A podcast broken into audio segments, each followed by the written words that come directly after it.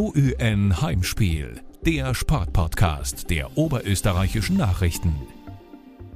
Servus und herzlich willkommen zu Heimspiel, dem Sportpodcast der oberösterreichischen Nachrichten. Neben mir begrüße ich traditionell meinen Kollegen Florian Wurzinger. Servus Flo. Servus Markus, es ist Derbywoche und da brauchen wir nicht lange drum herum reden. Es gibt für uns eigentlich nur dieses Thema. So ist es. Neben der Schlacht um Wien wird am Sonntag auch der König von Oberösterreich ermittelt. Und deshalb machen wir es heute wie am Sonntag der Lask. Wir sind zu Gast in Ried. Bei der aktuellen Nummer 1 im Land. Moment. Na, das ist so. Die Tabelle lügt nicht. Ja, bis Sonntag, oder? Ja, mal schauen. Der Kollege Wurzinger hat wirklich den Mut, dass er hier vor zwei Rieder Urgesteinen die schwarz-weißen Fahnen hochhält. Respekt. Ja, wir sind da natürlich total neutral, oder? Uns gegenüber sitzt die sportliche Doppelspitze der SV Ried, Thomas Reifelzhammer und Wolfgang Vierler. Servus Thomas, Servus Wolfgang. Hallo. Hallo, grüß euch. Das Spiel der Spieler steht an. Es geht darum, wer die Nummer 1 im Land ist. Ist das für euch beide auf Funktionärsebene auch ein besonderes Spiel?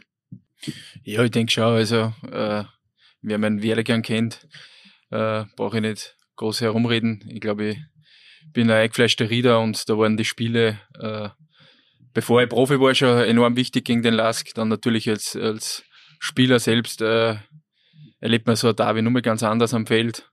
Und jetzt in einer, wieder in einer anderen Rolle, glaube ich, ist das extrem speziell für, für mich, aber den gesamten Verein und die, die gesamte Umgebung. Äh, ich glaube, äh, Derby ist eines der wichtigsten Spiele im Jahr und das wollen wir natürlich für uns entscheiden. Ja, für mich als äh, gebürtigen Wiener ist es natürlich eine spezielle Woche. Bis jetzt, also bis vor einem Jahr eigentlich, war es in so einer Woche die Perspektive auf der Wiener Seite. Jetzt seit einem Jahr ist es auf der oberösterreichischen Seite und ähm, ich glaube, dass es ähm, auch aktuell das spannendere Spiel ist und ähm, bin sehr zuversichtlich, dass wir da unsere Heimstärke auch ausspielen können. Ähm, ich glaube, wir erwischen den Lask auch in einer Situation, die gar nicht so einfach für den Verein ist. Und ähm, wir auf der anderen Seite glaube ich, dass wir in der Saison auch bewiesen haben, dass wir ähm, gerade zu Hause mit unseren, mit unseren Fans im Rücken da ähm, für jede Überraschung gut sind. Und deswegen blicken wir da sehr positiv auf das Spiel am Sonntag. Du hast das Wiener Derby angesprochen. Abgesehen davon ist das Oberösterreich-Derby wahrscheinlich das brisanteste aktuell im Oberösterreich, im österreichischen Fußball. Natürlich, wie unterscheidet sich denn die Woche vor dem Oberösterreich-Derby von einer gewöhnlichen, jetzt im Hinblick auf die Matchvorbereitung? Also für uns beide in Terminen wie diesen, ähm, der vielleicht in einer anderen Woche äh, nicht so stattgefunden hätte. Ähm, ich denke, für die Mannschaft und fürs Trainerteam ähm, muss man sich einfach normal äh, vorbereiten. Äh, die Brisanz ist jedem Spieler, jedem Trainer, jedem Funktionär, jedem Fan bewusst. Und ich glaube, dass ähm, da ein bisschen Normalität äh, in der Spielvorbereitung auch gut tut äh, und man sich einfach vorbereitet wie auf jedes andere Spiel, weil alles andere wäre, ähm, glaube ich, dann auch nicht, ähm, nicht zielführend. Thomas, wenn ich dich jetzt ganz direkt fragen darf, wie, wie war früher als Spieler die Vorbereitung auf ein Oberösterreich-Derby, wenn man jetzt den Vergleich zieht zu Spielen gegen die anderen Top-Clubs wie Rapid, Austria, Sturm oder Salzburg? Ja, ich denke, die Arbeit am Platz war eigentlich genau gleich wie bei jedem anderen Spiel. Aber man hat natürlich äh, außenrum das mitbekommen. Alleine die Medienpräsenz war bei so einem Spiel äh, die Woche oder unter der Woche davor eigentlich äh, viel höher. Äh, man wird äh, von Leuten natürlich auch auf der Straße viel mehr angesprochen, dass sich die Leute schon äh, sehr auf das Derby freuen. Und, äh, aber wie gesagt, die Arbeit am Platz äh, macht eigentlich keinen Unterschied.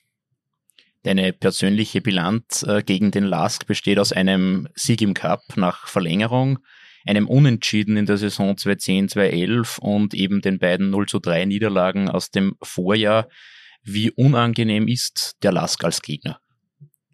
Ich muss leider sagen, äh, ich war in einer Zeit Profi jetzt, äh, wo in den ersten Jahren waren eigentlich wir in der Bundesliga und genau zeitgleich, wo wir abgestiegen sind, ist der Lask aufgestiegen. Also äh, von dem her habe ich, wie gesagt, in diesen vielen Jahren eigentlich gar nicht viel Davis spielen dürfen. Das tut mir ein bisschen weh. Äh, aber ich denke jetzt äh, letztes Jahr, die zwei Derbys, da waren wir einfach unterlegen. Das sportlich einfach hat man gesehen, okay, da ist der Lask über uns. Äh, letztes Jahr ganz klar gewesen. Aber ich denke, dass wir da schon wieder jetzt äh, einen, sehr aufgeholt haben. Ich glaube, das kann man jetzt an der Tabelle sehen. Und von dem her wäre ich gerne am Platz dabei, weil er letztes Jahr war es ohne Publikum, heuer wahrscheinlich wird das Stadion voll sein. Das hätte ich gern am Platz erlebt, aber ist leider so, dass ich in einer anderen Funktion jetzt da sitze und ich werde da genauso mitfiebern und mich genauso auf das Derby freuen. Darüber werden wir noch ausführlich sprechen, denke ich. Ähm, die Athletiker sind, und das habt ihr auch schon angesprochen, aktuell nicht ganz so in Fahrt. Nach dem Auftaktsieg in der Liga in Altach gelang den Linzern kein weiterer Sieg. Vier Unentschieden und eine Niederlage stehen da zu Buche. Ried hingegen konnte schon zwei Siege, ein Unentschieden einfahren und zwei Niederlagen bei Salzburg und Rapid. Wie stehen die Chancen für die SV Ried am Sonntag den ersten Liga-Derby-Sieg seit 19. Februar 2011 einzufahren? Ja, wie ähm, vorhin schon erwähnt, glaube ich, dass wir ähm, gerade in dem Stadion ähm, bei uns ja, die Möglichkeit haben, ähm, jedem Gegner äh, Probleme zu bereiten. Und ähm, ich glaube, wir haben einen guten Start in die Saison äh, gehabt, ähm, haben äh, ja auch unterm Andi Herauf eine sehr, sehr gute Heimbilanz. Ähm, und deswegen glaube ich schon, dass es, äh, dass wir ihnen äh, nicht nur Probleme bereiten können, sondern auch, auch weiter punkten können. Ähm, Natürlich ist der LASK eine Mannschaft, das muss man trotzdem natürlich dazu sagen, die äh, individuell äh, sehr gut bestückt ist, die äh, gute Spieler haben, aber ich glaube trotzdem, dass es in einer schwierigen Phase für sie oder schwieriger rein von den Ergebnissen her, ähm, ja, schon, schon so sein könnte, dass wir hier mit den Fans im Rücken ähm, für eine Überraschung sorgen. Jetzt gerade hinausgesagt, mit welchem Konzept will denn die SV Ried den Lask am Sonntag schlagen? Ja, ich denke, wir werden es jetzt nicht äh, groß ändern, äh, was die, das Konzept betrifft. Ich glaube, äh, wir waren die letzten Spiele oder ähm, Ende der letzten Saison einfach äh, mit unserer Spielweise sehr erfolgreich. Und ich glaube, äh, das Konzept werden wir jetzt da gegen den Lask äh, wieder anwenden. Natürlich, unser Coach ist auch bekannt, dass er sich immer ein bisschen was einfallen lässt, was Aufstellung betrifft. Oder jetzt gegen Rapid, glaube ich, haben wir höher attackiert. Also ich glaube, da ist unser Trainerteam äh, sehr engagiert und lässt sich immer was einfallen und äh, bin sehr optimistisch, dass wir am, am Sonntag gegen den Lask äh, gute Leistung zeigen werden und äh, ich glaube, die Chancen stehen gut, dass wir als Sieger vom Platz gehen können. Die SV Ried muss auf die Dienste von Ante Bajic wahrscheinlich verzichten. Er fällt mit einer Muskelverletzung aus. Wie schwer wiegt dieser Ausfall in der bis dato doch sehr effizienten Offensive? Ja, ich denke, äh, brauchen wir nicht lange herumreden. Der, der Ante ist super in Form gewesen die letzten Wochen, war, glaube ich, bei der Hälfte der Toren, was wir erzielt haben, direkt beteiligt und äh, das tut uns natürlich sehr weh. Aber ich denke, äh, wir haben gute Jungs dazu bekommen jetzt im Sommer. Äh, und ich glaube auch, dass man es jetzt äh, gegen Rapid gesehen hat, dass, dass die Leistung bringen können. Und in einem Derby ist so und so jeder top motiviert und äh, ich denke, äh, im Kollektiv können wir da einen Ante sicher setzen. Ein entscheidender Faktor für euren Aufschwung war natürlich Trainer Andreas Heraff, der äh, für die SV Ried aus 16 Pflichtspielen saisonübergreifend sieben Siege geholt hat, bei sechs Unentschieden und nur drei Niederlagen. Ähm, zusammengefasst äh, kann man sagen, dass Heraff für die Ried ein Glücksgriff war. Ähm, auf jeden Fall, weil ähm, alleine mit der Bilanz in der äh, in der Qualifikationsrunde hat er ja uns ja äh, oder den Verein auch ähm, durch sein durch sein Wirken ähm, die Klasse gesichert. Das äh, da gebührt ihm natürlich der der große Dank des ganzen Vereins. Und auch in dieser Saison haben wir bewiesen, dass wir ähm, ja, gute Leistungen bringen können, dass wir ähm, punkten können unter ihm. Und ähm, insofern ist es natürlich äh, eine, eine tolle Geschichte und eine tolle Sache. Und ich glaube, ähm, sowohl er als auch wir ähm, fühlen uns in dieser Konstellation wohl und ähm, ja, ähm, schauen wir mal, ähm, wohin die Reise führt, aber es ist äh, sehr, sehr, sehr, sehr positiv.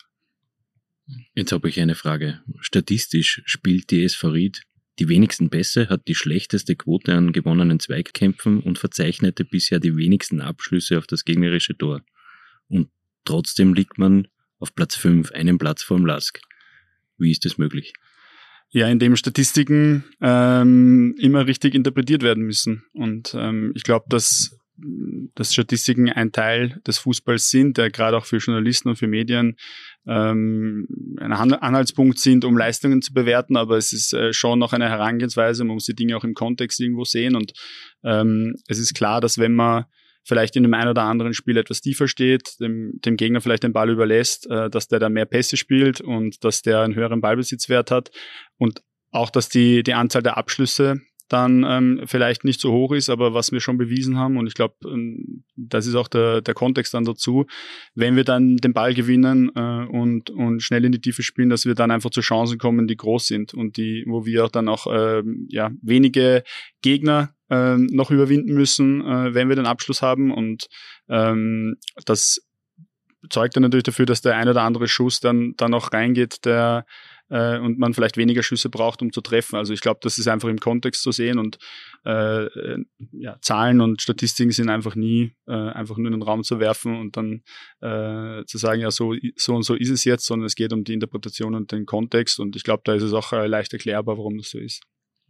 Die bisherigen beiden Saisonniederlagen habt ihr gegen die ähm, beiden Top-Clubs des Vorjahres auswärts kassiert, also Salzburg und Rapid gegen die vermeintlich Schwächeren. Jedoch habt ihr eigentlich immer punkten können, was ja im Kampf gegen den Abstieg eigentlich äh, das Um und Auf ist. Aber jetzt Hand aufs Herz könnte es heuer vielleicht sogar ein bisschen mehr drin sein als nur der Kampf gegen den Abstieg. Boah, ich glaube, das ist jetzt äh, viel zu früh, dass wir über irgendwelche äh, Dinge äh, nachdenken. Äh, ich glaube, wir sind letztes Jahr oder in der in der letzten Phase von der letzten Saison äh, haben wir einen, einen, Weg gestartet, wo wir sehr erfolgreich waren. Da haben wir, glaube ich, jetzt weitergemacht und wir wissen aber schon sehr äh, intern schon sehr gut, dass wir, wie wir das bewerten müssen. Ich glaube, es waren jetzt die letzten 15 Spiele, 13 Mal gegen Mannschaften vom unteren, unter Anführungszeichen unteren Playoff.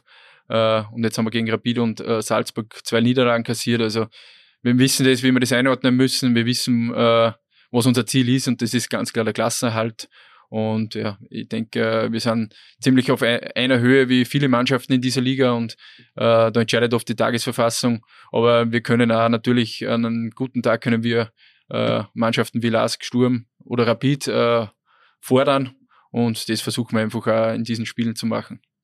Das heißt, ihr stellt den Lask trotzdem noch ähm, zu den, in die, zu den Top-Mannschaften dazu auch wenn jetzt im Frühjahr die Leistung nicht ganz so ansprechend waren. waren. Und äh, auch wenn jetzt in den ersten fünf Runden noch nicht so viel gelungen ist.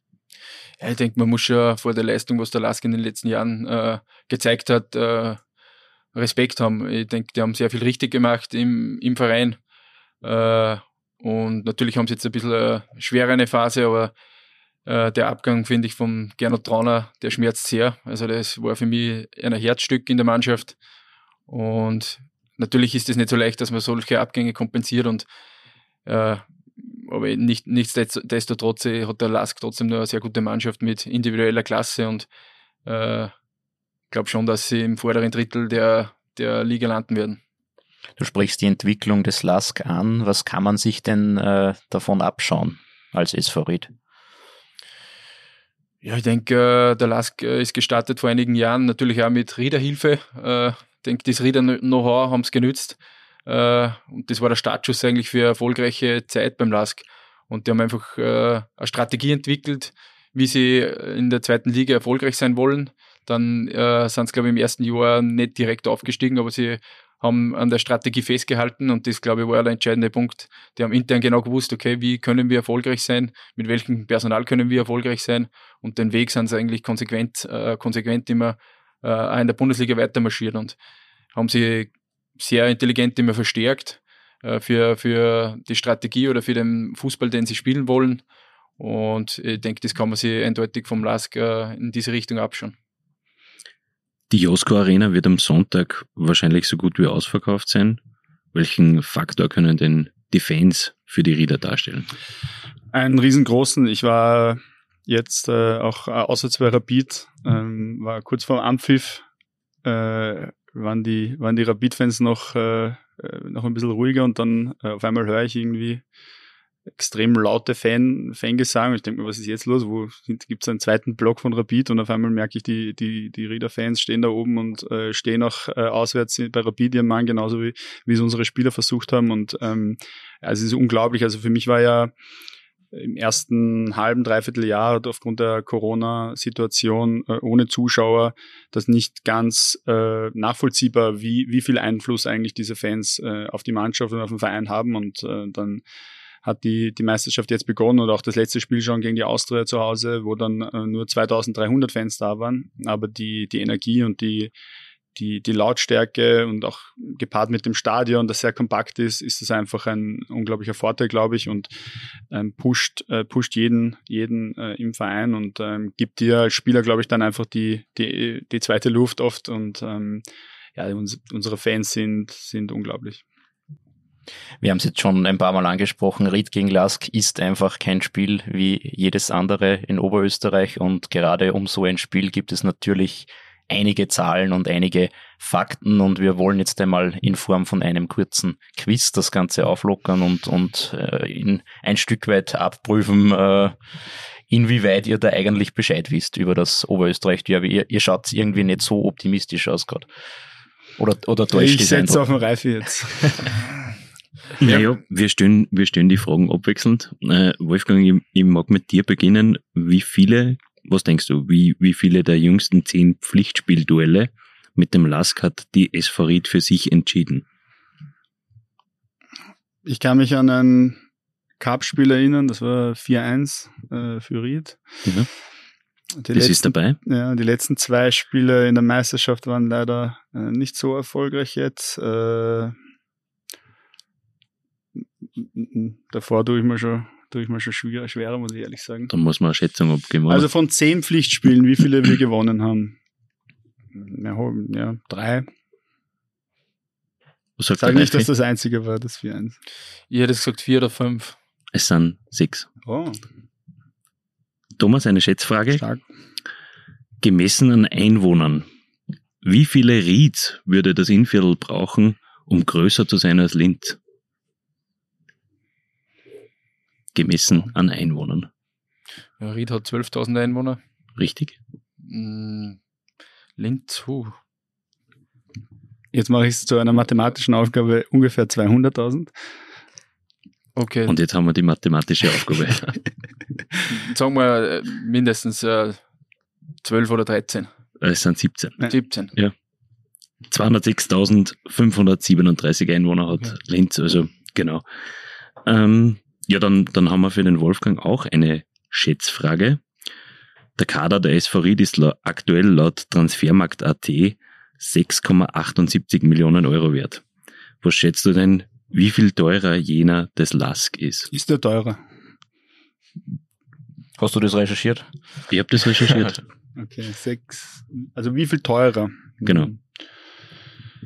Gut, mit dem Gernot Trauner haben es, glaube ich, äh, ein bisschen an an Marktwert verloren, aber wenn ich jetzt, ähm, ja, ich würde jetzt mal von ungefähr 25 sowas an, also ich würde sagen fünfmal. Fünfmal oh. ist vollkommen richtig, ja, das stimmt. Äh, es sind 32,10 Millionen. Wirklich? Ja, wirklich. Ja, dann wieder zurück zum Derby. Thomas, wie viele der bisher gespielten 60 Derbys mit dem Lask hat denn die SV Ried gewonnen? Ich würde einmal schätzen, ja, Drittel. Also, um die 20. Du hättest dir eigentlich nur das Video auf eurer Homepage anschauen müssen, auf eurer Facebook-Seite, um genau zu sein, weil da ist der äh, Samuel Schahin Radlinger genau das gefragt worden, nämlich, okay. das haben wir jetzt erst im Herfahren gesehen. Aber der hat Antwortmöglichkeiten gehabt. Der hat Antwortmöglichkeiten. Wir da ein wenig unfair. Dann, dann, dann geben wir ihm dieselben Antwortmöglichkeiten, oder? Aber 17, 22 oder 34? Ich glaube, dann nehme ich die 22. Das ist die goldene, goldene Mitte und goldrichtig. Ein Drittel wirst du schön gesagt. Das genau. vollkommen war richtig. Nicht so weit weg. Das, das, war, das hat ganz gut passt. Wolfgang, äh, wer war denn mit zwölf Treffern der erfolgreichste Torschütze in den Duellen zwischen der SV Ried und dem Lask? Jetzt musst du mir helfen. Reife überlegt da. Reife, jetzt haben wir was nicht, glaube ich. Herfelsheimer was habe ich jetzt nicht auf der Liste. Aber eine, eine andere Legende. Ich glaube, der Wickeldrechsel war das. Das ist vollkommen richtig. Vollkommen Ja. richtig. Okay, auf den hätte ich auch kommen können. Okay, Thomas, was war denn der höchste Sieg der SV Ried in einem Derby? Der höchste Sieg, äh, vielleicht die 5-2. Na, Nicht es ganz. geht nur ein bisschen höher. Okay. Haben wir mal äh, 6-1 vielleicht gegangen. 6-1. Unter Klaus Gut. Röttinger. Gibt's das? Am 1998. 16.05.98. Ähm, Das, kommt, glaube ich, unter Klaus Röttinger gewesen sein. das, das könnte zeitlich Äh. zusammenliegen, ja. Das stimmt. Ja, und das war's eigentlich schon von unserer Seite mit den, mit den äh, Quizfragen. Als Ergänzung nur ein 5 zu 0 im Jahr 2004 hat es da einmal gegeben. Das Ja, stimmt, ja, das stimmt. Gut. Ordentliche Performance, muss ich sagen. von Ja. War sehr Das war, das war sehr ordentlich, muss Mhm. man sagen. Ja, ohne Antwortmöglichkeiten, echt stark mathematisch. Äh, Schwierige äh, Fragen. Gut, ja, Ja. schwierige Fragen. Stimmt. Schwierige Fragen. Stimmt. Ja, wir, wir wollen es euch ja nicht allzu leicht machen. Genau, äh, schauen wir mal, ob die, der nächste Themenblock auch ähnlich schwierig ist. Wir wollen ein bisschen über die Karriere von Thomas Reifelshammer sprechen. Etwas mehr als zwei Monate sind seit dem Knalleffekt äh, vergangen, als du deine Teamkollegen beim Trainingsstart informiert hast, dass du die Fußballschuhe nach 316 Pflichtspielen für die SV Ried an den berühmten Nagel hängen wirst. Hast du die Entscheidung äh, rückblickend bis jetzt schon einmal bereut? Nein, überhaupt nicht. Also ich habe mir das natürlich äh, sehr gut überlegt. Äh, Es war jetzt keine Entscheidung von heute auf morgen. Äh, Aber natürlich sind Phasen dabei, gerade jetzt so wie das Spiel in Wien gegen Rapid oder jetzt natürlich auch das Derby. Da würde man am liebsten selbst am, Platz stehen, weil einfach auch die Zuschauer wieder dabei sind. Und das war schon ein Grund, warum ich ein bisschen gezögert habe mit, dem, mit der Entscheidung. Aber ich denke, ich bin mit meiner Karriere absolut zufrieden. Große Ziel war nach dem Abstieg der Wiederaufstieg. Das ist mir mit meinen Teamkollegen gelungen, äh, zum Glück. Und das war, natürlich habe ich das als Kapitän machen dürfen. Und ich denke, äh, man sollte dann aufhören, wenn es am schönsten ist, heißt das immer so schön. Und sportlich wäre natürlich das eine oder andere Spiel noch dabei gewesen, was mich sehr gereizt hätte. Aber ich denke, es war eine Entscheidung für die Zukunft und die habe ich äh, sehr lange oder sehr gut überlegt und bin absolut zufrieden damit. Das heißt, ein Comeback ist auch ausgeschlossen. Ich denke in der Bundesliga auf alle Fälle, was noch daherkommt, wird man sehen. Na, äh, natürlich fehlt mir der Fußball ein bisschen oder generell der Sport, aber ich bin jetzt äh, sehr eingedeckt mit meinen Aufgaben. Natürlich auch das familiäre äh, genieße im Moment äh, schon sehr. Aber ich habe mir nicht gedacht, dass man, dass ich trotzdem so eingespannt bin und so wenig Zeit habe. Aber es, ich bin fit, das war mir auch wichtig, dass ich auch andere Sportarten nach meiner Karriere machen kann und das ist schon sehr viel wert. Du sprichst das Familiäre an, du bist Ehemann und auch Papa. Wie ist äh, deine Familie mit der Entscheidung umgegangen? Das sollte ja immerhin ein, ein Plus an Freizeit bedeuten. Du sagst aber selber, du bist doch sehr eingespannt. Ja, anders einfach. Ich denke, äh, die waren natürlich involviert von Anfang an in die Entscheidung. Äh, wir haben oft schlaflose Nächte gehabt. Aber im Endeffekt äh, ist die gesamte Familie hinter dieser Entscheidung gestanden, äh, sind natürlich auch sehr stolz gewesen auf die Karriere, was ich gehabt habe, haben mich immer unterstützt und ohne, ohne der Familie wahrscheinlich wäre die Karriere nicht so verlaufen und so sehe ich das jetzt da. Also äh, ist nach wie vor große Unterstützung. Äh, aber natürlich äh, die Zeit für die Familie muss man jetzt äh, effektiv einteilen, weil ich denke, wenn jetzt äh, das Handy am Abend läutet, kann ich nicht sagen, okay, natürlich könnte ich es sagen, dass ich nicht abhebe, aber der Job bringt es an sich äh, mit, dass man einfach äh, fast rund um die Uhr erreichbar sein sollte, gerade in der Transferzeit oder in der Planungsphase.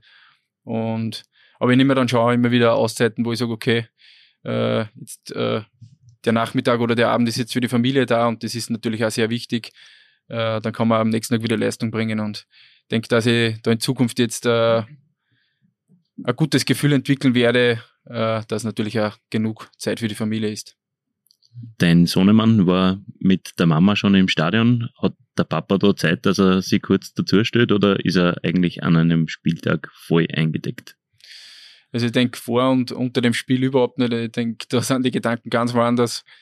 Aber natürlich jetzt ist er in einem Alter, wo er gerade zum Laufen begonnen hat und äh, so ein Erlebnis im Stadion äh, ist für ihn ganz was Besonderes und ich denke jetzt die ersten Spiele, da wollte er sofort am Rasen runter und natürlich bin ich da mit ihm dann kurz runtergegangen und habe mit ihm ein bisschen äh, mit dem Ball herumgespielt. Äh, ich denke, das ist mir auch sehr wichtig. Äh, und will ihm natürlich gleich mal zeigen, wer die Nummer 1 in Oberösterreich ist und äh, hat natürlich auch das passende Label schon von Anfang an bekommen und ich glaube, er ist beim richtigen Verein in Zukunft aufgehoben. Gehen wir ein bisschen zurück in der Zeit. Vor zwölf Jahren, im Jahr 2008, hast du bei der SV Ried deinen ersten Profivertrag unterschrieben. Du hast dann im Lauf deiner Karriere tatsächlich nie für einen anderen Verein gespielt. Sky hat dich einmal den österreichischen Francesco Totti genannt. Äh, wie, wie kommentierst du diese Bezeichnung oder ehrt dich das? Frisurentechnisch passt ja fast. Ja, natürlich. Äh, also sportlich äh, würde ich sagen, sind wir uns nicht sehr ähnlich, äh, unterschiedliche Positionen. Aber natürlich, äh, ich glaube, äh, Francesco Totti ist auch ein Idol oder eine Legende in Rom und ja, äh, in kleinerer Form wahrscheinlich äh, bin ich das in Ried. Äh, ich denke, in Ried haben wir eigentlich alle Möglichkeiten, um professionell gut Fußball zu spielen. Und das habe ich sehr geschätzt. Und dass man das aufgibt, glaube ich, da muss schon was daherkommen, wo man sagt, okay, das Gesamtpaket, das kann man jetzt einfach nicht ausschlagen, aber äh, wie gesagt, ich war in meiner Karriere sehr, sehr glücklich in Ried. Äh, das Gesamtpaket hat immer gepasst. Äh, ich habe mich immer wohl gefühlt im Verein, auch mit den Mitarbeitern. Das ist auch äh, sehr viel wert. Und äh, ich denke, wir haben immer eine gute Mannschaft gehabt, wo wir erfolgreich waren. Und von dem her bin ich sehr stolz gewesen oder bin ich noch immer, dass ich Teil von diesem Verein sein darf. Und äh, weil einfach sehr viel Potenzial einfach reinsteckt und das will ich jetzt einfach in einer anderen Form äh, mithelfen, dass man das Potenzial ausschöpft. Warum sind solche Karrieren bei einem Verein, warum ist das so selten geworden? Gibt es da einen Grund? Ja, ich denke, äh, wir sind immer unterschiedlich zu bewerten. Äh, viele Spieler sind einfach äh, relativ schnell unzufrieden bei einem Verein, wechseln aus diesem Grund. Andere bringen einfach äh, so gute Leistungen, so wie es jetzt bei uns äh, der Fall war mit Marco Grüll. Der hat sich natürlich auch sehr wohl gefühlt bei uns, aber ich denke, der äh, hat das, das Angebot von Rapid nicht ausschlagen können, äh, will sich Spieler weiterentwickeln, will äh, wahrscheinlich irgendwann äh, größere Titel feiern, Nationalteam kommen und äh, sehr unterschiedlich, weil einfach der Fußball generell hat sich so entwickelt, dass äh, fast jedes Jahr äh, fünf bis zehn äh, Wechsel in einer Mannschaft stattfinden. Und ich finde es persönlich sehr schade, weil ich glaube, Kontinuität ist gerade für eine Mannschaft sehr wichtig, wenn man erfolgreich sein will. Und ja, ich habe das selber in der Karriere äh, gespürt, auch was Trainerposition betrifft oder Spieler. Äh, man fängt oft bei Null wieder an und das finde ich sehr schade. Und äh, gibt trotzdem auch den einen oder anderen, der ähnlich tickt wie ich. Und ja, vielleicht für die Zukunft äh, sollte das wieder mehr, mehr passieren. Es ist ja äh, nicht gerade langweilig gewesen in deiner Spielerkarriere bei der SV Red. Du hast den äh, Cup-Titel geholt, du hast Europacup gespielt, bist abgestiegen, wieder aufgestiegen und äh, jetzt gerade die, die Klasse gehalten nach einer anstrengenden Pandemiesaison, wenn man das so nennen darf. Wovon wirst du denn später einmal deinen Enkeln erzählen?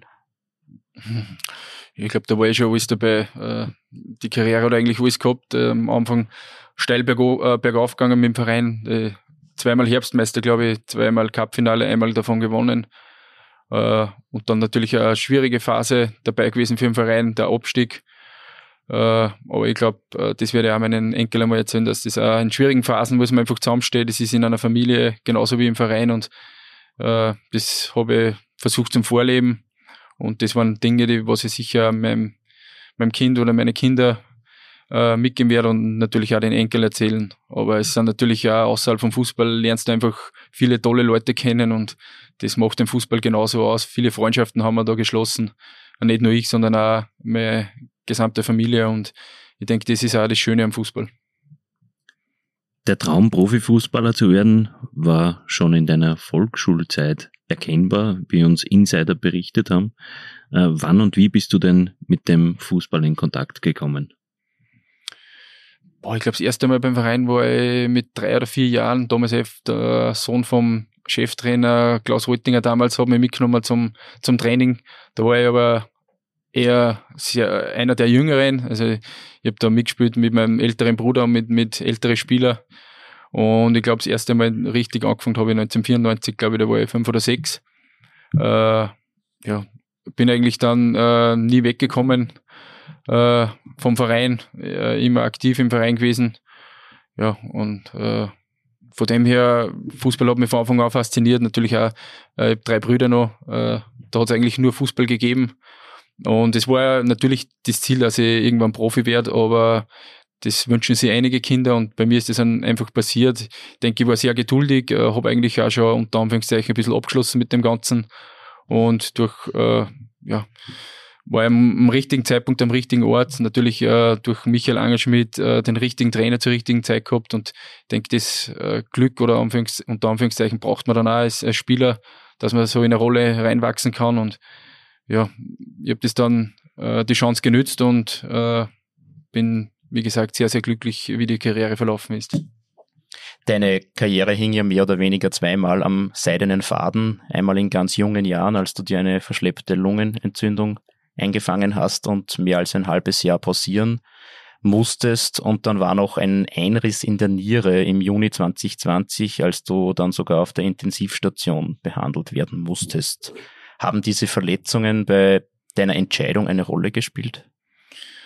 Na, das denke ich nicht. Also äh, natürlich waren das äh, speziell am Anfang meiner Karriere war ist die Lungenentzündung dazugekommen. Ich glaube, da ein paar Wochen vorher habe ich meinen ersten Profivertrag unterschrieben und dann war ich körperlich ziemlich am Sand. Also, da bin ich, glaube ich, zwei Wochen im Krankenhaus gelegen und das habe ich zuerst gemeint mit äh, Geduld. Also ich glaube, jeder Spieler, das oder jeder junge Spieler, das äh, gebe ich auch immer wieder jetzt jungen Spielern mit, äh, muss man einfach geduldig sein und das war bei mir eigentlich genauso der Fall. Aber es hat jetzt nicht unmittelbar eine Rolle gespielt, diese zwei Geschichten, sondern einfach, ich habe mich fit gefühlt oder ich bin nach wie vor fit und ich glaube, das Gesamtpaket äh, war es einfach so, dass ich gesagt habe, okay, das ist der richtige Zeitpunkt. Aber ich denke, jeder Spieler hat in seiner Karriere Phasen, wo er, wo er nicht fit ist oder mit, mit schweren Verletzungen zu kämpfen hat. Und da muss man einfach geduldig äh, dranbleiben und äh, einfach alles dafür geben, dass man wieder fit zurückkommt.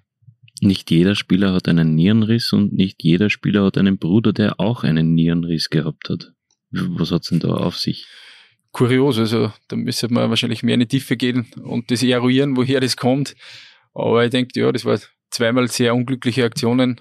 Äh, es ist aus einem Zweikampf passiert, muss man, muss man sagen. Genau, es, äh, wahrscheinlich äh, sehr ungünstig getroffen äh, im Nierenbereich. Und das war bei meinem Bruder genauso. Ich habe den Vorteil gehabt, dass er vor mir gehabt hat und ich eigentlich von ihm dann Tipps einholen habe können, wie mit der Geschichte umgehen soll. Äh, habe mir auch Schutzausrüstung von ihm besorgt und äh, ich bin dann relativ schnell eigentlich dann wieder äh, zum Ende der Saison äh, äh beim Aufstiegsjahr dazukommen und das war mir auch sehr wichtig, dass der Arzt da gesagt okay, das wird nichts mehr, dass ich da aktiv mithelfen kann und ich habe gesagt, na, schauen wir mal und habe dann Gott sei Dank noch ein Spiel machen können. Wir haben erfahren, dass dein Spitzname Didi ist oder war. Ähm, wie ist der zustande gekommen und äh, dürfen dich die ehemaligen Mitspieler heute auch noch so nennen oder müssen sie Herr Reifelsamer sagen? Äh, gute Frage. Also ich, ich weiß selber leider nicht, wo der Spitzname herkommt. Äh, aus dem Freundeskreis, sage ich mal, oder die, die Freunde, die, die mich schon lange kennen, haben wir den einmal gegeben, woher sie ihn haben äh, bin ich leider überfragt. Äh, der Name ist dann wieder ein bisschen abgekommen und mir ist eher lieber, dass wir im Moment Herr Reifelshammer ansprechen. Äh, spezielle Spieler, na Scherz. Also ich mache da keinen Unterschied, aber äh, der Spitzname äh, an sich äh, gefällt mir nicht so und das wissen da einige Leute und darum, äh, wenn sie mir ein bisschen äh, ärgern wollen, dann verwenden sie den Spitznamen. Jetzt müssen wir noch über die äh, Führungsqualitäten des Herrn Reifelshammer reden. Ich glaube, das kann uns der Wolfgang jetzt beantworten. Wie ist denn Thomas Reifelshammer als Chef, wenn man ihn mit der Zeit als Spieler vergleicht? Gibt es da irgendwelche signifikanten Unterschiede? Mm, ich glaube, dass er schon als Spieler ähm, aufgrund auch dieser angesprochenen ähm, langfristigen äh, äh, Geschichte in, in Ried, äh, dadurch, dass es auch seine Heimat ist, ähm, sehr meinungsstark war und ähm, da als Spieler auch immer vorangegangen ist, äh, auch Kapitän war in den, in den letzten Jahren und äh, insofern äh, habe ich ihn jetzt äh, da auch nicht groß anders äh, kennengelernt. Er vertritt immer seine Meinung, er hat klare, sehr klare Ansagen, ähm, ja, ähm, spricht auch unangenehme Dinge an und ähm, das zeichnet, glaube ich, auch eine, eine Führungsperson aus und insofern äh, sind wir äh, extrem froh, ähm, dass sich der äh, Reife entschieden hat, äh, jetzt sage ich nicht Didi, der Reife entschieden hat, äh, diesen Schritt zu gehen, obwohl wir uns nat ihn natürlich als Spieler und als Führungsfigur auf dem Platz auch vermissen, aber ähm, ich glaube, wir als Verein müssen uns einfach in der äh, in allen Bereichen sehr professionell aufstellen und das ist jetzt über diese Konstellation passiert. Und wie sieht sich der Thomas selbst als Führungsperson? Was hat sich für dich geändert im Umgang mit der Mannschaft? Eigentlich überhaupt nichts. Ich denke, der Wolfgang hat das schon sehr besch äh, gut beschrieben. Ich versuche immer meine Meinung zu vertreten, habe eine klare Meinung, äh, aber lass auch andere Meinungen zählen. Also das äh, ist, glaube ich, auch für Entwicklung sehr, sehr wichtig, dass man äh, sich andere Meinungen anhört, äh, ständig dazulernt. Ich bin jetzt äh, frisch in dieser neuen Rolle und ich denke, äh, äh, da, da kann oder muss ich noch sehr, sehr viel lernen. Aber ich denke schon, dass ich weiß, wie der Verein erfolgreich sein kann und in dieser Konstellation jetzt, wie wir jetzt aufgestellt sind, denke ich, äh, können wir sehr viel bewegen. Und wie gesagt, da will ich meinen Beitrag dazu leisten, aber es geht nur im Team und äh, das war ein, darum habe ich mich auch für den Mannschaftssport entschieden, weil es einfach das Schönste ist, äh, im Team Erfolge zu feiern. Und das äh, hoffe ich gelingt uns jetzt äh, in Zukunft in, in dieser Form. Und wie sehr juckt's noch im Fuß, wenn man von oben zuschaut? Hin und wieder ist schon die Überlegung da, dass ich einen Trainer Vorgabe mittrainieren darf. Äh, gerade bei in Phasen, wo, wo, sie, wo wir erfolgreich sind. Ich denke, da macht es am meisten Spaß. Aber ja, das wird mit der Zeit wird das wahrscheinlich immer weniger werden. Äh, wir haben immer mehr oder äh, ich werde nicht jünger und die, die Spieler werden aber jünger. Also der Unterschied wird immer größer. Und von dem her denke ich, dass der richtige Zeitpunkt war, aber ich werde natürlich auch hin und wieder hobbymäßig äh, auf den Ball draufhauen und das, das brauche ich ja dann. Aber kann man da eigentlich so ruhig bleiben, wenn man, wenn man während dem Spiel oben sitzt und, und, und sie denkt, ah, schon wieder so ein Schnitzer in der Innenverteidigung, das wäre mir nie unterlaufen. Ich glaube, jetzt um. Du willst jetzt Schweinspass sagen, oder? Ja. äh, ich glaube, da muss ich vorsichtig sein, weil ich habe genauso meine Schnitzer gemacht. Also äh, ich glaube, da bin ich eher ruhig sogar unter dem Spiel, weil ich einfach weiß, oder wie, ich, ich weiß einfach, wie man Situationen einschätzen muss äh, im Spiel, warum äh, im Spiel Dinge passieren.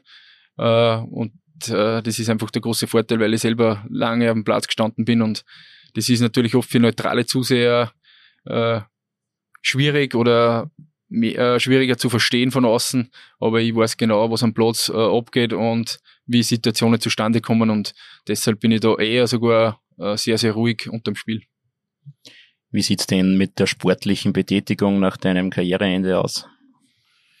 Ja, ich habe jetzt begonnen, ein wenig äh, Rad zu fahren mit dem, mit dem Clan muss ich aber ehrlich sein, das mache ich mit dem E-Bike. In Zukunft äh, möchte ich mich wahrscheinlich auch, was das betrifft, ein bisschen ändern. Äh, die sportliche Betätigung fehlt mir definitiv, also das ist ganz klar so. Und ja, äh, werden wir aber sicher Hobby finden, so wie Tennis oder einfach mit, mit Freude, mit Freude und mit, mit Freunde äh, das auszuüben und äh, sehr ungezwungen das äh, zu betätigen.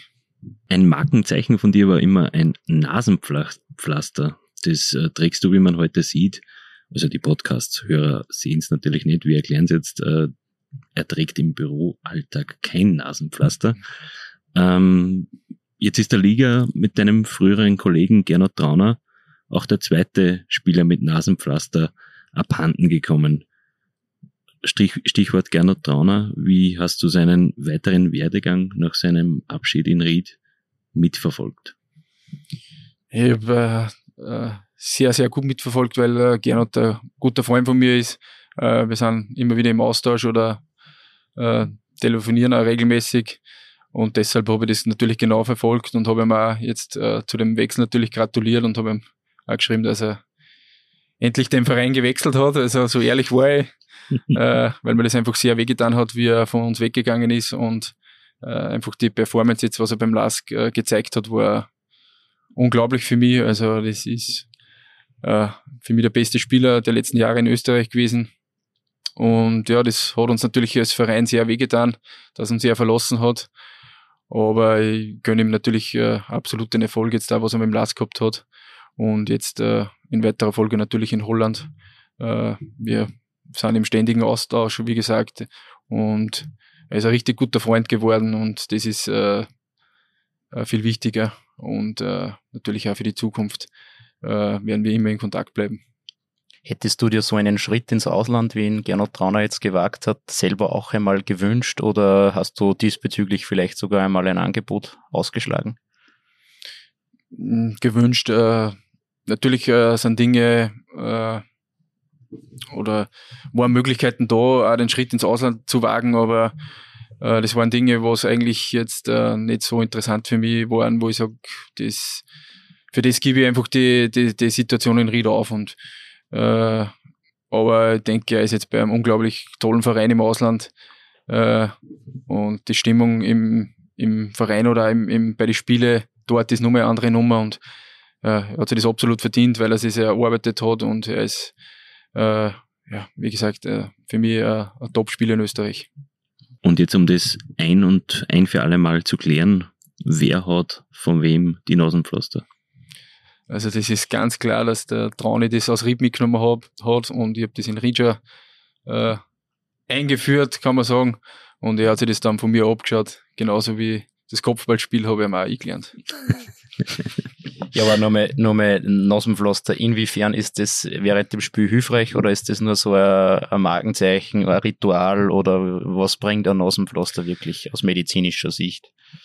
Also was genau aus medizinischer Sicht äh, bringt, kann ich schwierig beurteilen. Ich spüre das einfach, wenn man Nasenpflaster oben hat, dass er einfach äh, besser atmen kann unterm Spiel. Und äh, wir das eigentlich, oder bin sehr oft gefragt worden und habe gesagt, okay, äh, probiert es selbst aus, dann wisst ihr, äh, was bringt. Und ja, ich denke, das war beim Gernot nicht anders und äh, wir haben jetzt auch schon wieder in der Mannschaft Spieler, die was das genauso nützen, die sagen, wow, stimmt, da ist ein Effekt da und äh, es ist jetzt nicht so, dass das äh, super ausschaut auf der Nase. Wegen dem habe ich es nicht gemacht, sondern einfach, weil der Effekt da war und das ist das Entscheidende gewesen. Ja, und wenn wir über Gernot Trauner reden, dann müssen wir über deine persönliche Top 11 reden. Der Herr Kollege Wurzinger wird jetzt abfragen, quasi, ähm, wenn du, wenn du wählen würdest für die beste Elf, die mit dir oder gegen die, dich gespielt hat.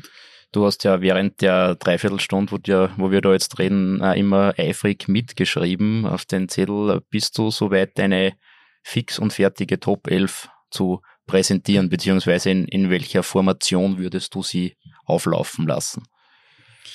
Ja, ich habe mir natürlich äh, Gedanken über die Top 11 jetzt gemacht in den letzten äh, paar Minuten. Äh, ich denke, die Formation war relativ äh, schnell äh, klar für mich. Äh, wir spielen mit einer Dreierkette, weil das einfach äh, in Ried schon lange oder wie ich dazugekommen bin, gerade modern worden ist, die Dreierkette. Darum habe ich mich dafür entschieden und ich habe mich dann auch entschieden, dass ich einen guten Mix aus Freunden und ehemaligen Mitspielern machen werde oder aus Vereinslegenden. Äh, habe mich im Tor dann entschieden für einen aktuellen Tormann äh, Samuel Schein-Radlinger, ein langjähriger Freund von mir und denke, seine Leistungen sind jetzt äh, extrem stark er ist ein unglaublich äh, starker Tormann, einer der besten wahrscheinlich jetzt, was wir in der Liga haben. Und darum habe ich mich für ihn im Tor entschieden. Gut, du hast die Dreierkette angesprochen. Wer spielt denn da in der Verteidigung? Äh, da habe ich mich natürlich selbst aufgestellt. Äh, ich will natürlich auch mit den Jungs am Platz stehen. Äh, Im Zentrum in der Dreierkette habe ich dann natürlich einen Gernot aufgestellt, weil er erstens eine unglaubliche Qualität hat, wie ich schon jetzt mehrfach erwähnt habe. Und äh, neben Trauni, äh, halb links habe ich einen Riegler, Jan, Jan-Marc Riegler aufgestellt. Äh, eigentlich äh, ein Freund und der, der ein langer Wegbegleiter eigentlich von mir im Nachwuchs gewesen ist und leider verletzungsbedingt dann aufhören hat müssen. Im Mittelfeld, äh, im Zentrum zwei absolute Vereinslegenden mit Marcel Ziegel, äh, aktueller Kapitän jetzt, und Herwig Drechsel. Ich denke, Wickel war ein Spieler, den wir selten in Ried gehabt haben, äh, unglaublicher linker Fuß und wie gesagt, äh, ich glaube, ja, 100 Spieler, das sagt alles aus.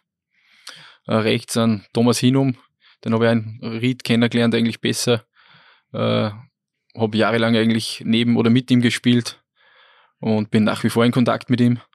Und links äh, Andi Schicker, äh, kenne ich auch schon sehr, sehr lange, bin ich nach wie vor in Kontakt und ist ein bisschen ein Vorbild jetzt da, was seine Rolle, seine neue Rolle betrifft bei Sturm.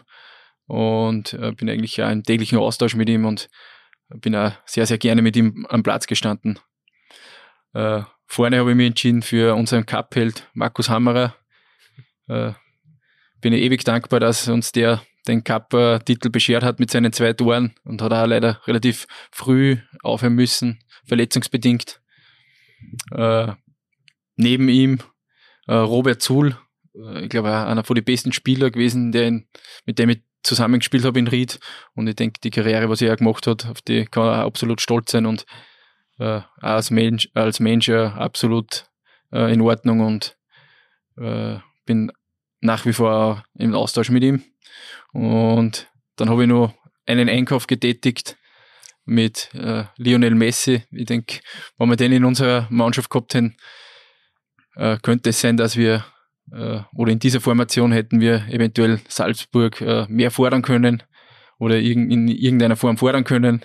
Und der ist uns einfach abgegangen und darum habe ich ihn auch noch in unser Top 11 äh, reingegeben. Man muss aber sagen, dass das jetzt deine eigene, dein eigenes Versäumnis war, weil eigentlich wäre er ja zu haben gewesen. Stimmt, äh, aber wir haben jetzt, äh, er ist uns auch angeboten worden und wir haben jetzt aber, denke ich, für uns äh, vereinsintern eine klare Strategie festgelegt und wir wollen vermehrt auf junge Spieler setzen und da ist uns genau. Ja. Aber wir, die Möglichkeiten wären da gewesen, dass man verpflichten, aber wir haben sie dann aufgrund des Alters gegen ihn entschieden. Vollkommen verständlich. Wir haben dann auch überlegt, also wir haben auch ein, muss man dazu sagen, ein Vertragsangebot gelegt und er hat gesagt, für die ersten fünf Minuten wird das, wird das passen. Dann wird es schwierig. Also Messi würde, würde in Ried nur auf der Bank sitzen sozusagen. Ja, natürlich. Genau. Also das wären drei Kurzeinsätze mit jeweils zwei Minuten oder so, dann würde aber vielleicht reichen, ja.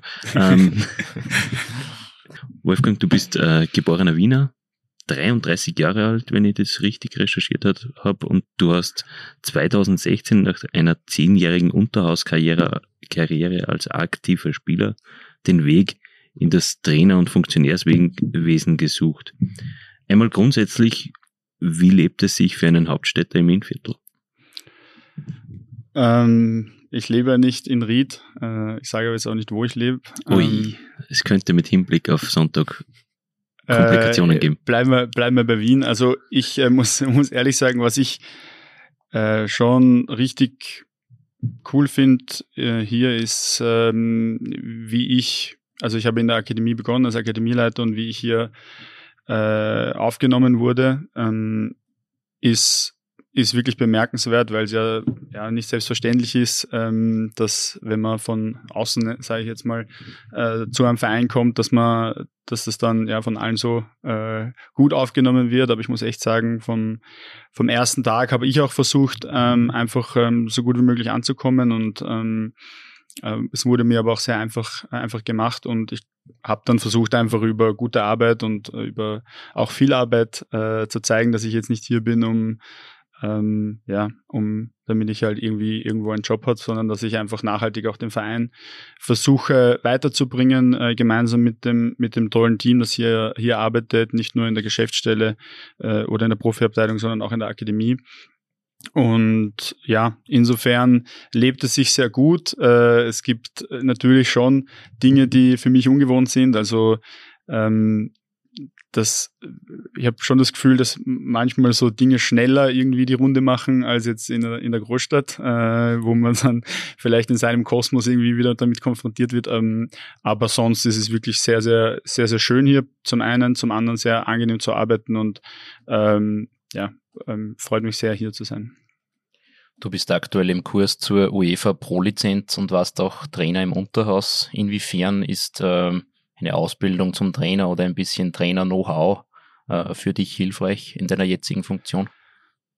Ja, ich denke extrem äh, hilfreich. Ähm, ich habe ja, wie ihr schon erwähnt habt, ähm, im, im Unterhaus gespielt und dann immer bemerkt, äh, dass ja, als Spieler halt einfach äh, nicht weiter raufgehen wird, äh, aus verschiedenen Gründen und habe dann für mich entschieden, ähm, den Trainerweg einzuschlagen ähm, war dann, und dann merkt man das eh auch recht schnell, äh, so wie es als Spieler vielleicht äh, nur zum Teil so war, als Trainer war dann halt die Resonanz extrem positiv von der Außenwelt und habe dann einfach begonnen, damit die Trainerlizenzen zu machen, hatte dann im ähm, Amateurfußball, ja, würde ich sagen, relativ viel Erfolg äh, mit, mit vier Aufstiegen in, in, in sechs Jahren als Trainer und habe dann aber oder gerade deswegen gemerkt, dass ich äh, einfach über diese Schiene vielleicht äh, doch schaffen kann in den Profifußball und ähm, ja, bin dann über den ÖFB ähm, ähm, ja, in, auch, in, auch, auch, auch dahin gekommen. Ähm, es hilft mir sehr, ähm, weil ich glaube, dass gerade auch über die Ausbildungen, gerade auch über, will schon sagen, dass ich über, über die fachliche äh, Geschichte auch stark komme und ähm, schon weiß, ähm, was beim Fußballspiel so, so abgeht, wie man vielleicht Training gestalten kann, dass man auch äh, eine erfolgreiche Mannschaft macht und das hilft mir vielleicht in der Bewertung von der einen oder anderen äh, Geschichte ein bisschen mehr. Ähm, und ja, also das, das würde ich jetzt auf jeden Fall als Vorteil, als Vorteil sehen. Äh, auch diese, vor allem auch diese Trainerlizenz auch zu machen, weil, weil das natürlich schon eine Auszeichnung ist in meinem Alter mit 33, da die höchste Ausbildung, äh, die es so gibt, ähm, machen zu dürfen, das ähm, ja, erfüllt mich schon mit Stolz. Es gibt in Ried mit Geschäftsführer Rainer Wöllinger und dem Vorstand weitere starke Entscheidungsträger. Wo liegt denn bei sportlichen Entscheidungen die Letztverantwortung? Das ist ganz unterschiedlich. Also es gibt da eine ganz klare Geschäftsordnung, ähm, wie was entschieden wird. Ähm, bis zu einem gewissen äh, Kostenpunkt ähm, können wir das äh, gemeinsam natürlich mit dem Geschäftsführer, weil der einfach äh, äh Rainer Wöllinger der ähm, Zeichnungsberechtigte ist. Aber wir wollen einfach die sportlichen Entscheidungen treffen. Ähm, Trainergeschichten oder Akademieleiter, das sind äh, Vorstandsentscheidungen, wobei äh, der Ralf und ich ähm, in der Konstellation, in der wir jetzt äh, da arbeiten, schon davon ausgehen, ähm, dass wir da relativ deckungsgleich denken und ähm, mit einer starken Position dann eigentlich einen Vorschlag machen, der äh, vom Vorstand auch so akzeptiert wird. Ähm, natürlich ist die SV glaube ich, so in der, in der Aufstellung einfach ein demokratischer Verein. Das ist auch gut. Das hat manche, manche kleinere äh, Dinge, wo man sich vielleicht mal ärgert drüber, aber es ist äh, viel besser als jetzt, äh, wie es in anderen Vereinen ist, wo es einen Alleinentscheider gibt und ähm, der dann ja entweder gute oder schlechte Entscheidungen trifft, sondern wir stellen unsere Entscheidungen auf eine breite Basis und ähm, so werden, glaube ich, auch die besten Entscheidungen getroffen. Und der Messi hat 100 Prozent äh, Entscheidungs- äh, Einstimmigkeit erfordert. Außer vom Geschäftsführer und vom Finanzvorstand. Okay. Ja. Du hast es vorher schon angesprochen, der ÖFB hat in deinem Werdegang eine entscheidende Rolle auch gespielt und äh, lustigerweise kommt am Sonntag dein ehemaliger Chef bei der ÖFB-Trainerausbildung und beim Damen-Nationalteam ins Innviertel. Die Rede ist natürlich vom aktuellen LASK-Trainer Dominik Thalhammer. Wie ist denn dein Verhältnis zu ihm? Ähm, ein gutes. Ich bin ihm sehr dankbar, dass er damals, also es war halt dann auch ein ganz normaler Auswahlprozess, dass er mich da als äh, äh, Spielanalyst dazugenommen hat zum Nationalteam. Ähm, ich habe da einfach sehr viel auch von seiner fachlichen Kompetenz mitnehmen können. Ähm, war dann auch so ähm, der, der, Zufall, dass in der Trainerausbildung jemand gesucht wurde und ich da auch in A-Lizenzkursen äh, vortragen durfte. Also das waren schon Erfahrungen für mich, die, die sehr cool waren, weil einfach ja erstens einmal viele Leute kennenlernt und zweitens auch versteht man Dinge, glaube ich, erst dann, wenn man sie lehrt und wenn man sie vorträgt, weil ähm, da stehen dann, sitzen dann 25 sehr fachkundige Personen im, im, im Hörsaal und äh, da muss man schon äh, fit sein, damit man, damit man da auf jede Frage eine Antwort hat. Aber wir haben ein gutes Verhältnis. Ich glaube, es ist für uns beide jetzt äh, sehr schnell gegangen vom ÖFB weg äh, in, in sehr ähm, coole Positionen. Äh, für ihn beim LASK, für mich äh, hier bei der Esphorit. Und ähm, ist auch, muss man auch dazu sagen, äh, aufgrund des tagesaktuellen Geschehens dann schwierig, immer äh, Kontakt zu halten. Aber ähm, ja, also ich bin ihm auf jeden Fall sehr dankbar für die, für die Chance damals. Kannst du die Kritik an ihm verstehen? Mit der von Teilen der, der Lask-Fans konfrontiert war oder teilweise noch ist?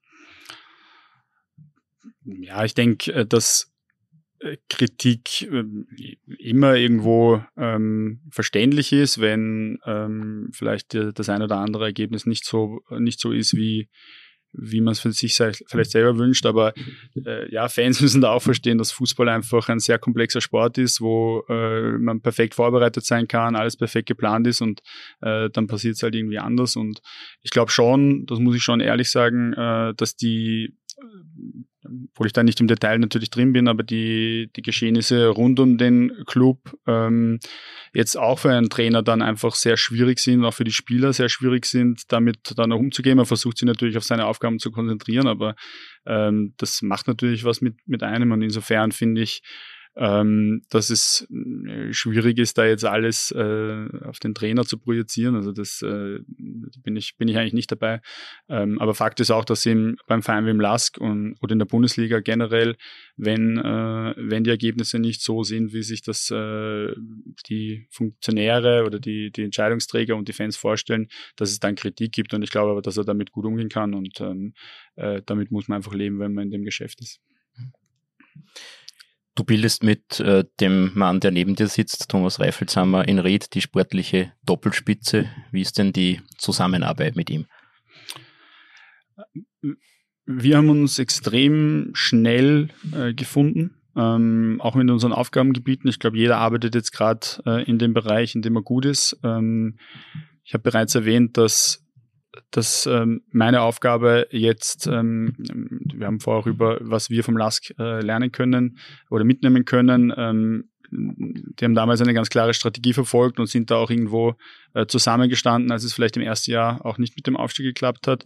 Ähm, und meine Aufgabe hier ist es jetzt, ähm, den Verein auch strategisch voranzutreiben. Also ähm, ich glaube, es braucht einfach um Entscheidungen und Reife nicht unter, unter Rainer und äh, treffen so viele Entscheidungen am Tag und man braucht irgendwo eine Orientierung, wo man überhaupt hin will.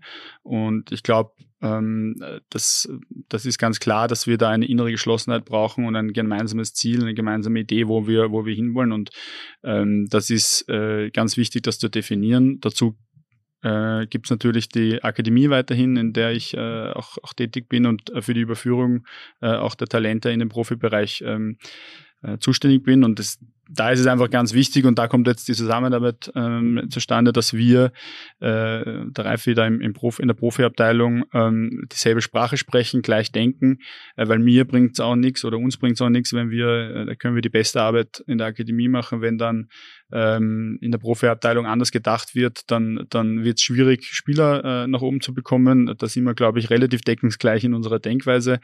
Ähm, haben klare Aufgabenteilung gefunden, ergänzen uns äh, extrem, extrem gut, dass jeder seine Stärken einbringen kann, auch gemeinsam mit Rainer Wöllinger. Und ähm, ja, das finde ich, wie gesagt, also ich glaube, da sind wir einfach jetzt äh, in der Struktur so aufgestellt, dass wir ähm, langfristig in der Bundesliga einfach äh, unsere Spuren hinterlassen können. Und wenn es einmal eine Meinungsverschiedenheit gibt, dann Schere, Stein, Papier gespielt oder wird dann ein Lattenschießen veranstaltet? Und wenn ja, wer gewinnt da? Ja, das, das hat es noch nicht gegeben eigentlich. Das hat es noch nicht gegeben. Also ja. Aber ich habe, ich hab, äh, weil ihr vorher auf Facebook angesprochen habt, habe gesehen, wie der Marci Ziegel halt äh, die Latte getroffen hat. Glaube aber, äh, oder der ich Samuel, würde, ich was. Der Scheinradlinger hat getroffen und der ja, okay, ich hätte, ich hätte den, den, den Ziel, also wurscht. Auf jeden Fall glaube ich auch nicht, dass das der erste Take war. ähm, unterstelle ich Ihnen jetzt einmal. Aber ich glaube, äh, ihr habt vorher die Spielerkarriere vom, vom, vom Reifi äh, skizziert. Äh, er wäre auf jeden Fall Favorit, aber wenn ich äh, was gut kann, dann äh, ist es mit meinem linken Fuß äh, den Ball halbwegs äh, so zu treffen, wie es passt. Ähm, vielleicht waren dann andere Attribute ausschlaggebend, warum es nicht geklappt hat. Deswegen nehme ich die Herausforderung auf jeden Fall an.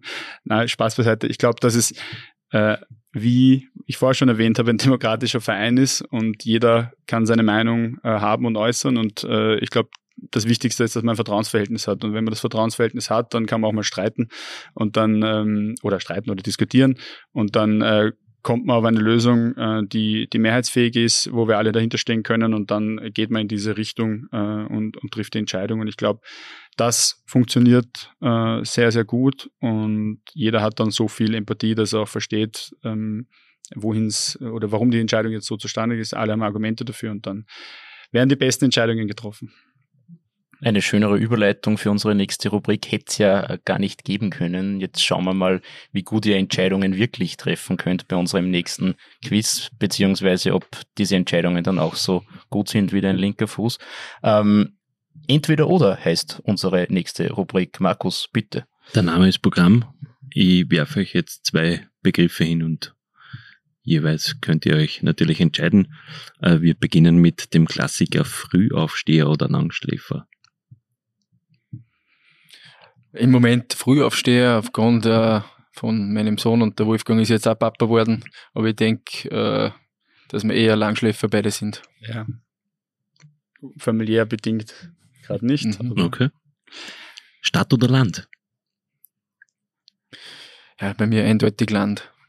Äh, bei mir bleibt die Stadt.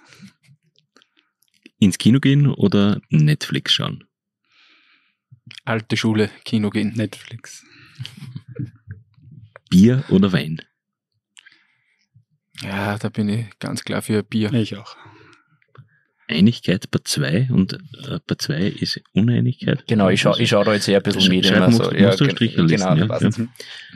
Ähm, kochen oder bestellen? Hm, Sowohl als auch. Also ich denke, wenn's, wenn die Zeit etwas stressiger ist, bestelle ich natürlich auch sehr gerne.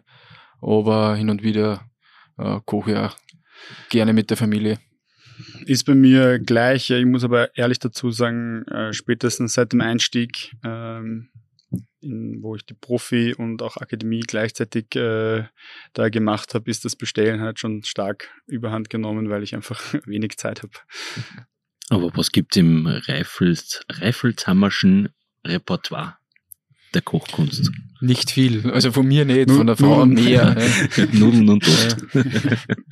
Na, also gibt schon was, äh, aber natürlich äh, sind wir dann auch, weil einfach auch die Familie äh, gleich neben uns ist, da sind wir sehr oft da eingeladen und die Einladungen äh, sind dann, wollen wir dann natürlich auch nicht ausschlagen und da gibt's dann schon mal ein Bradel oder ein Schnitzel. Gehen wir eher zum Fußballspezifischen. Einen Elfmeter verschießen oder ein Eigentor? Lieber Elfmeter verschießen, weil es zeigt, dass man Verantwortung übernommen hat. Mir hat's hin und wieder mit einem Eigentor erwischt, einfach weil ich natürlich äh, aufgrund von der Position ist das naheliegend und äh, aber Elfmeter schießen ist auch nicht gerade meine Stärke. Außer man könnte ihn mit Kopf probieren, aber ich glaube, da ist man auch nicht so erfolgreich. Aber einer kommt auflegen quasi und du, und du eine. Ja, also Das wäre mal eine Möglichkeit, ja. das wäre Da habe ich noch nie eine gesehen. Variante, ja. Äh, Derby-Sieg oder zwei Siege gegen die beiden Wiener Clubs? Derby-Sieg, ganz Derby-Sieg. klar. Das war eindeutig. Das war eindeutig. Dreier- oder Viererkette. Beim Reife wissen wir schon. Ja, Nicht? ich denke äh, Dreierkette aus dem Grund, weil einfach die damals äh, eigentlich nur sehr selten war, wie wir es gespielt haben und da haben sie viele Gegner oder Offensivreihen die Zähne an uns ausgebissen. Schwierig. Ähm, momentan ist die Dreierkette so ein bisschen im, im ja, oder schon da. Äh, viele, viele Vereine versuchen es über diese Art und Weise. Früher war es in dem fulminanten 3-3-3-1, glaube ich. Äh, Unter Paul Kludowatz, Paul legendär. Kluder so genau. mit, und in vielen Gesprächen mit dem Gerhard Schweizer auch schon erörtert, ähm, war so eine, eine, ein- eine Wikinger-Grundformation und deswegen bleibe ich auch bei der Dreierkette. Videoschiedsrichter, ja oder nein? Ja, äh, aber richtig ausgeführt. Ähm, also ich finde, ähm, dass es einfach diese Interpretationsspielräume dann, dann weiterhin gibt, also dann, dann wird es irgendwie schwierig. Also wenn es einmal Hands ist und einmal nicht und das ist eigentlich dieselbe Situation, dann wird es, finde ich, ein bisschen schwierig. Dann dazu darf es nicht zu lang dauern. Also ich finde, dass es einfach, also wenn man dabei bleibt, dass man bei klaren Fehlentscheidungen ähm, und dann Abseits und Tor, ähm, dass man die irgendwo kontrolliert und klare Fehlentscheidungen auch ähm, ähm, aufheben kann, dann passt das. Wenn man jetzt bei jeder Diskussion äh, dann den Videoschieds, also bei jeder Aktion wieder den Videoschiedsrichter fragt und eigentlich einer kommt raus, ja, kann man geben oder kann man nicht geben, ja, dann wird's irgendwie äh, mühsam. Sehe ich eigentlich genauso. Ich denke, es ist noch sehr viel unklar, was das betrifft. Aber es äh, ist ohne Videoschiedsrichter viel diskutiert worden. Jetzt wird über Videoschiedsrichter viel diskutiert. Also ich denke, äh, Fußball lebt von Diskussionen oder von Emotionen und so soll es auch bleiben. Wenn ein Spieler gesucht wird, sucht man einen Spezialisten oder einen Allrounder? Ich denke beides. Äh, es ist gut, wenn, wenn du Spieler im Kader hast, äh, die mehr Positionen spielen können. Aber natürlich Spezialisten, wenn ich da hernehme, klassischen Stürmer, hat auch was. Also braucht man auch in der Mannschaft. Also ich denke, die Mischung macht's aus.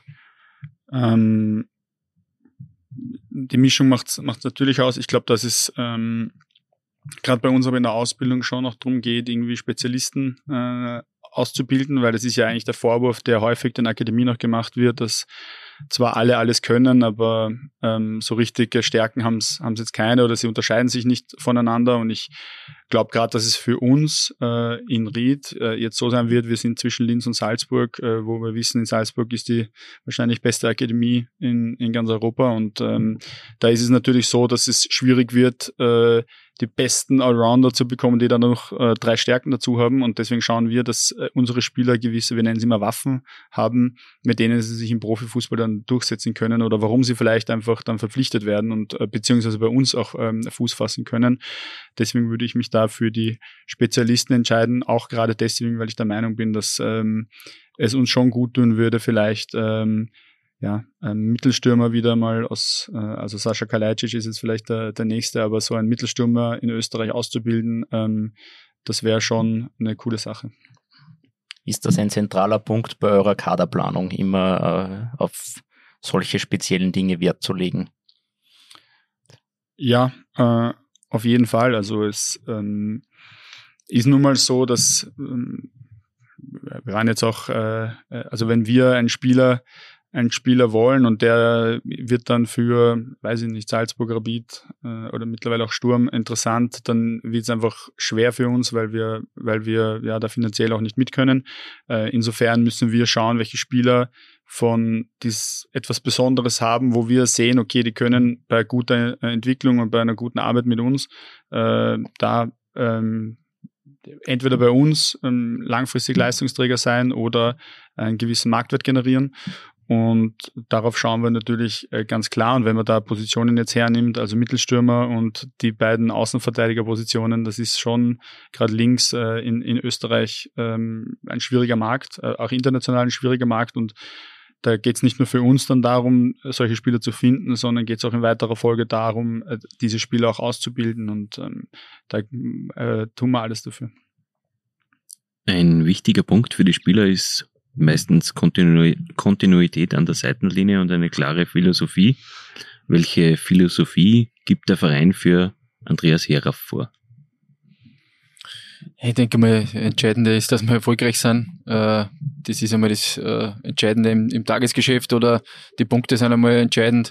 Aber natürlich in weiterer Folge äh, wollen wir natürlich als Verein dann schauen, man sagt so gerne Entwicklung oder einfach Strategie entwickeln, äh, wie wir langfristig erfolgreich sein äh, wollen äh, und das halt unabhängig von Personen sein oder von Spielern.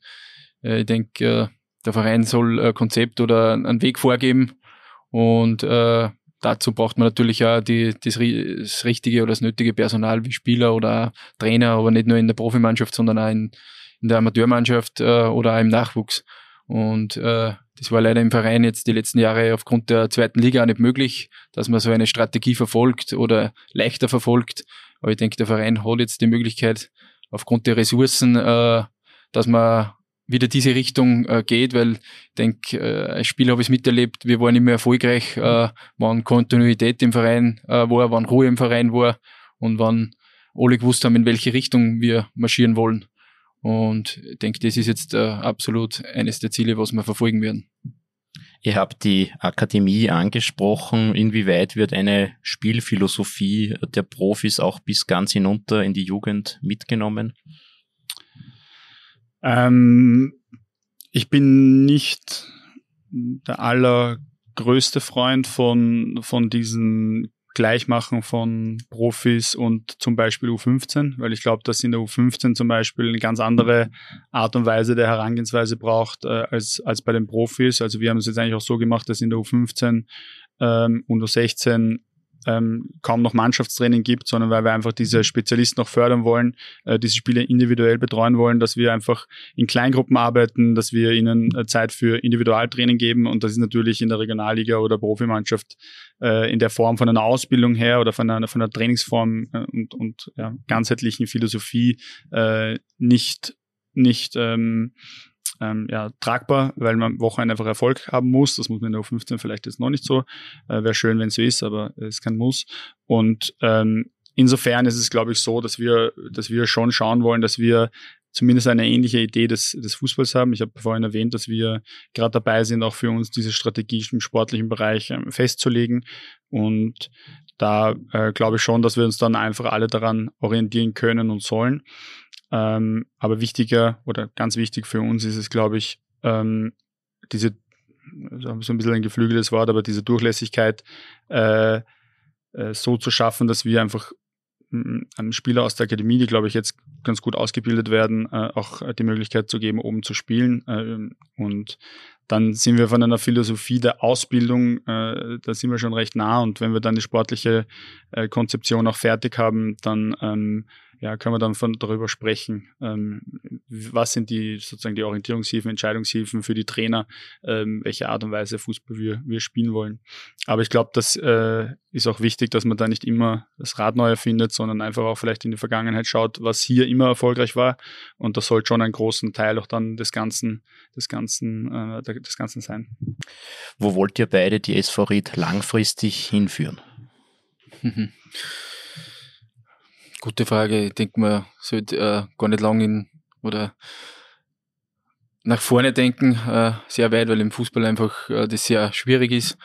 Aber ich denke, äh, im Verein ist sehr, sehr viel Potenzial, alleine was Infrastruktur betrifft, was Akademie betrifft, was äh, Fanzuspruch betrifft. Und ja, da denkt man schon, dass wir gute Grundvoraussetzungen haben, dass der Verein in der Bundesliga erfolgreich ist. Und äh, natürlich, ich habe als Spieler Erfolge äh, feiern dürfen wie Cup-Finale, Cup-Sieg, internationale Auftritte.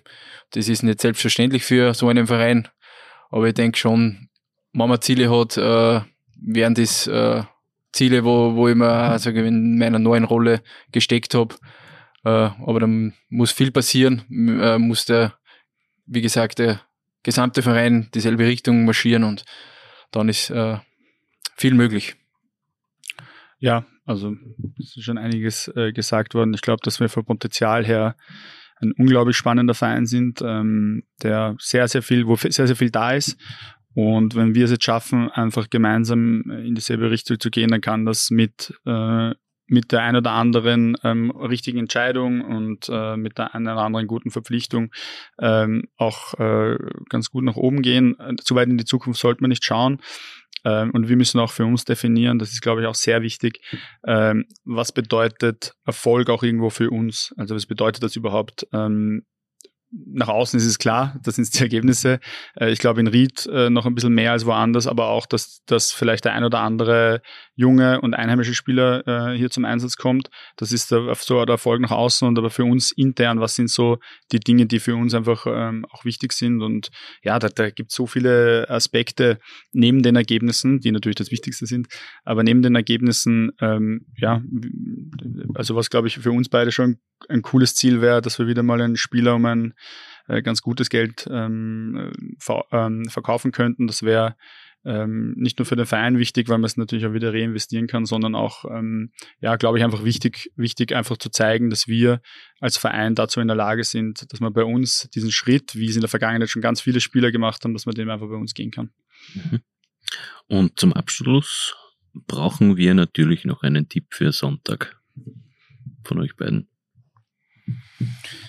Ja, ich denke, dass wir 2 zu 0 gewinnen werden. Ich denke, die letzten Spiele waren wir defensiv äh, zu Hause sehr, sehr stabil. Und nach vorne äh, haben wir auch äh, Qualität. Und ich denke, dass wir mit einem Sieg das Derby beenden. Ich sage 3-0. Äh, erste Halbzeit 1-0 für uns. Und äh, dann schlagen wir nochmal zweimal in der zweiten Halbzeit zu und dann gehen wir mit sehr, sehr guter Laune in die Länderspielpause. Na, das ist doch ein würdiger Abschluss. Wir wünschen euch, äh, dass diese Tipps natürlich auch in Erfüllung gehen. Nicht nur alles Gute für den Sonntag, sondern auch für die gesamte Saison, auf dass es eine erfolgreiche Saison wird und natürlich eine erholsame Länderspielpause dann im Anschluss. Vielen Dank, Thomas Reifelshammer und Wolfgang Vierler. Das war's also für heute. Danke für Ihre Aufmerksamkeit. Wenn es Ihnen gefallen hat, würden wir uns über ein Abo auf Spotify, Deezer, Google Podcasts, Apple Podcasts, Amazon Music und Fio freuen. Wünsche, Anregungen und Feedback, wie wir unsere Show weiter verbessern können, empfangen wir gerne über podcasts.nachrichten.at. Von unserer Seite war's das. Wir wünschen euch ein schönes Derby-Wochenende und hören uns wieder in der nächsten Woche. Servus und auf, auf Wiederhören. Das OÜN Heimspiel, der Sportpodcast der oberösterreichischen Nachrichten. Jede Woche neu auf Nachrichten.at.